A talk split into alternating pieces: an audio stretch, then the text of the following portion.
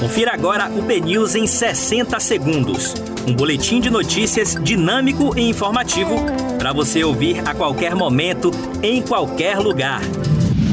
Olá, muito bom dia para você. Hoje é sexta-feira, 26 de março de 2021. Eu sou Diego Vieira e você fica por dentro agora dos primeiros destaques do dia no podcast BNews 60 Segundos.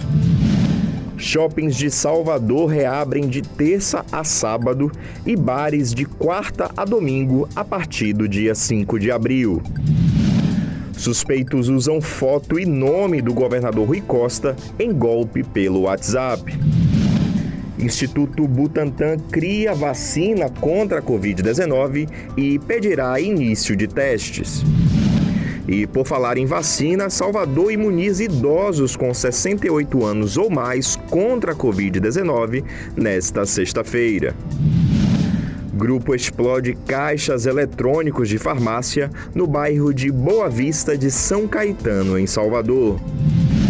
Falando da Operação Faroeste, STJ nega acesso da OAB à íntegra de ação penal contra magistrados e advogados.